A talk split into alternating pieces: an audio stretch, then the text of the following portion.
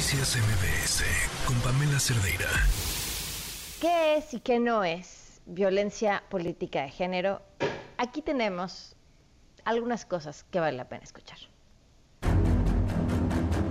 Tlaxcala y la trata de personas es un problema gravísimo y Tlaxcala es un lugar me dicen que hay una diputada que fue senadora que está vinculada a este tema, que su compañía no puede más cojones que la chica. Este, no sé si sea cierto o no, pero es cierto que ahí está uno de los problemas. Hacen elementos para poner una chica la próxima vez abra la boca, este, porque es uno de los problemas graves aquí en Tlaxcala.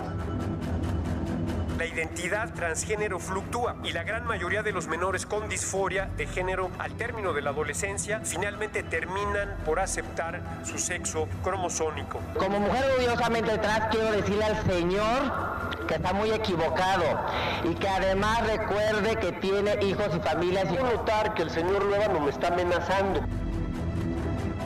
local del PRI que no tienen vergüenza es mujer, porque a ella la ocuparon para engendrar un hombrecito a que fuera senador. ¿Se acuerdan de Gabriela Bernal? La imagen bonita, la cara bonita, pero atrás de ella era, era Chucky, este, Manuel Añorbe, el que iba a ser el senador.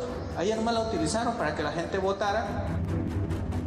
Creo que cometieron un error, porque quisieron engañar. O sea, es que no se puede ya a estas alturas. ¿Cómo a ver? Llego en un triciclo. Tamales, tamales, ricos tamales y ya. Digo unas groserías. Es que apenas ganó una elección y eso en las lomas.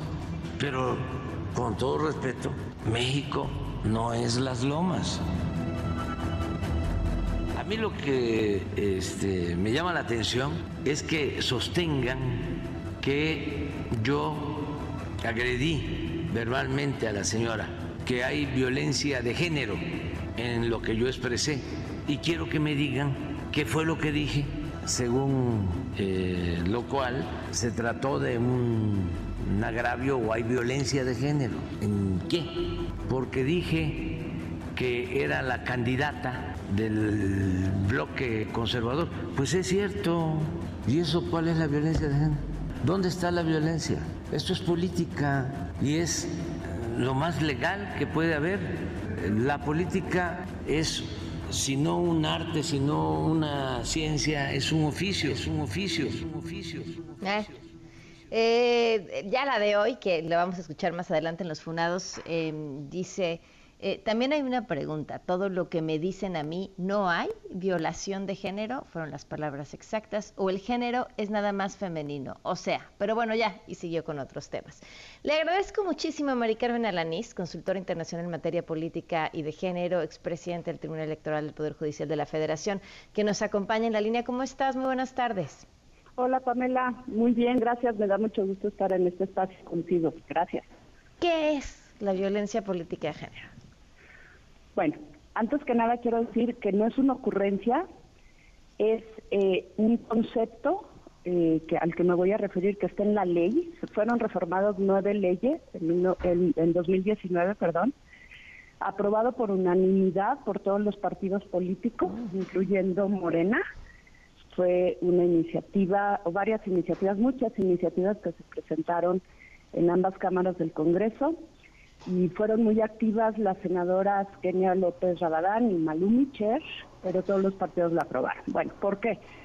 Eh, unánimemente en el mundo, Pamela, se habla de que ya hay un reconocimiento a los derechos políticos de las mujeres, seguimos trabajando en la igualdad, ya podemos votar, podemos ser electas, se han aprobado acciones afirmativas, hay varios países que tenemos la paridad en nuestras constituciones, pero lo cierto, Pamela, es que siguen existiendo barreras y obstáculos para que las mujeres eh, em, eh, eh, ejerzamos nuestros derechos políticos y electorales de manera plena y en igualdad de condiciones que los hombres, libres de violencia.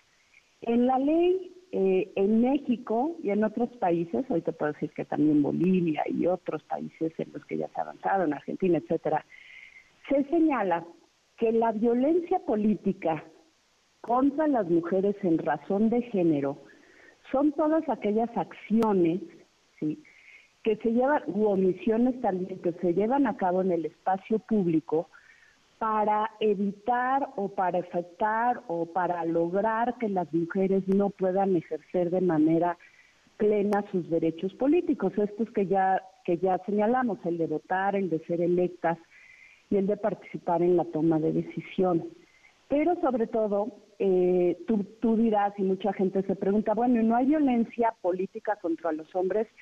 Claro que sí, pero hay dos elementos fundamentales que la distinguen. Es decir, que estas acciones o omisiones en contra de las mujeres sean, se den por el hecho de ser mujer, ¿sí?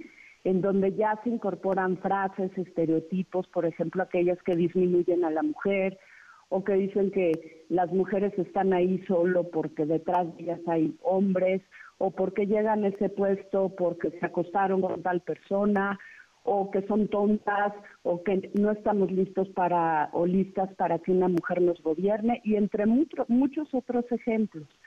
También hay un elemento eh, discriminatorio por ser mujer, por ejemplo, cuando se incorporan elementos sexistas, ¿sí?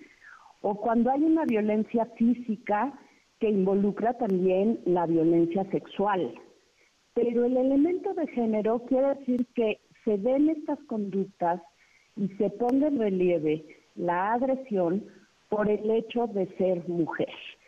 En estas legislaciones o en estas leyes en que se, se que fueron reformadas en el 2019, Pamela, hay 22 conductas distintas.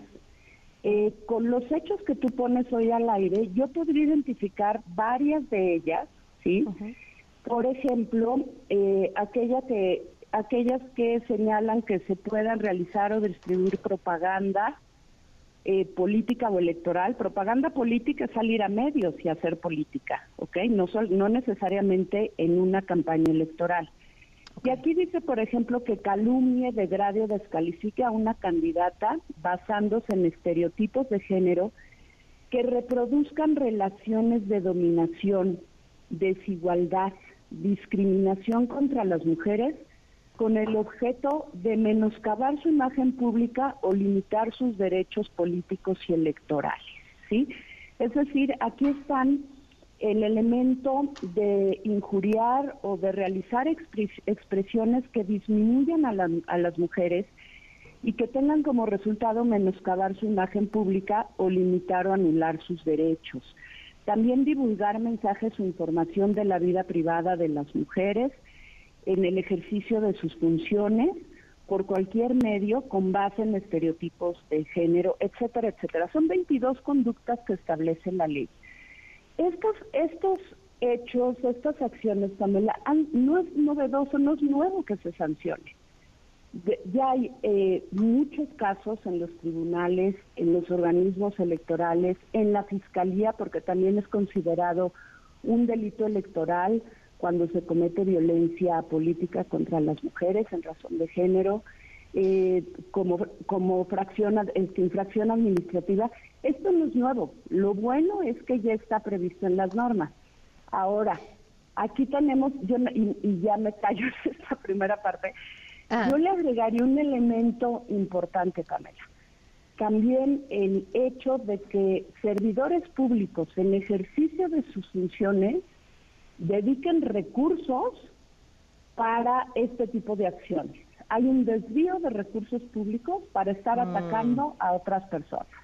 Ah, eso, eso lleva a la pregunta que te quería hacer, porque ¿quién puede ejercer violencia política de género? Cualquier persona, incluyendo a las y los servidores públicos. O sea, alguien en un medio de comunicación, por ejemplo. Sí, claro, por supuesto. Ahora, e, es lo mismo. Eh, esto por lo que se le está señalando al presidente, que si alguien sale y dice eh, Claudia Sheinbaum es el, el títere de Andrés Manuel López Obrador, eh, ¿califica igual? O sea, finalmente estamos diciendo, es una mujer, pero detrás de esa mujer, ¿quién está? ¿Es un hombre o un grupo de hombres y son quienes están tomando la decisión? Precisamente tendrían, tendrían la autoridad que está conociendo de los casos hacer un análisis de las situaciones de tiempo, modo y lugar, del contexto. O sea, si, si yo se lo digo a, a una persona pública en mi casa o en, un, en el club o en el supermercado, no es lo mismo, o sea, la conducta y el y digamos el contenido del dicho puede ser el mismo, pero el impacto es claro y lo que busques con ese comentario, supongo. Exactamente. Entonces eh, los efectos de la acción son bien importantes, Pamela, porque como ya lo señalábamos y también lo ha señalado eh, la relatora, la ex relatora especial de Naciones Unidas, Unidas que precisamente presentó un informe sobre violencia política de género, dice que los efectos que se tienen sobre, es disminuir a la mujer y lo que se pretende es alejarla de su participación en la vida política, ¿sí? Entonces aquí es muy distinto que además estas, estas conductas las cometa una persona servidora pública eh, y sobre todo si es también en el ejercicio de sus funciones y más aún si se trata de un funcionario de alto nivel como es el presidente de la República y utilizando los medios públicos. Entonces el efecto, aquí la gravedad de la falta es importantísima por los efectos que tienen en la afectación a la vida de esa mujer. Entonces, eh, lo que pasa que, que eh, la tendencia o lo que pretendieran es que esto se normalizara, ¿no? No, no es normal.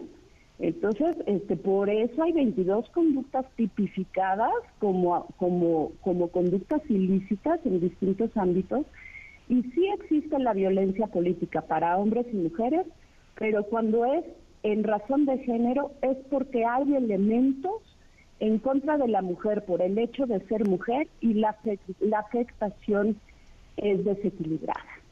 Claro, no, pues clarísimo, clarísimo. Te agradezco muchísimo esta explicación y ojalá podamos seguir hablando a lo largo de todo este proceso que será largo, muy largo. Con mucho gusto, Pamela. Gracias por el espacio. Gracias, muy buenas tardes. Noticias MBS con Pamela Cerdeira.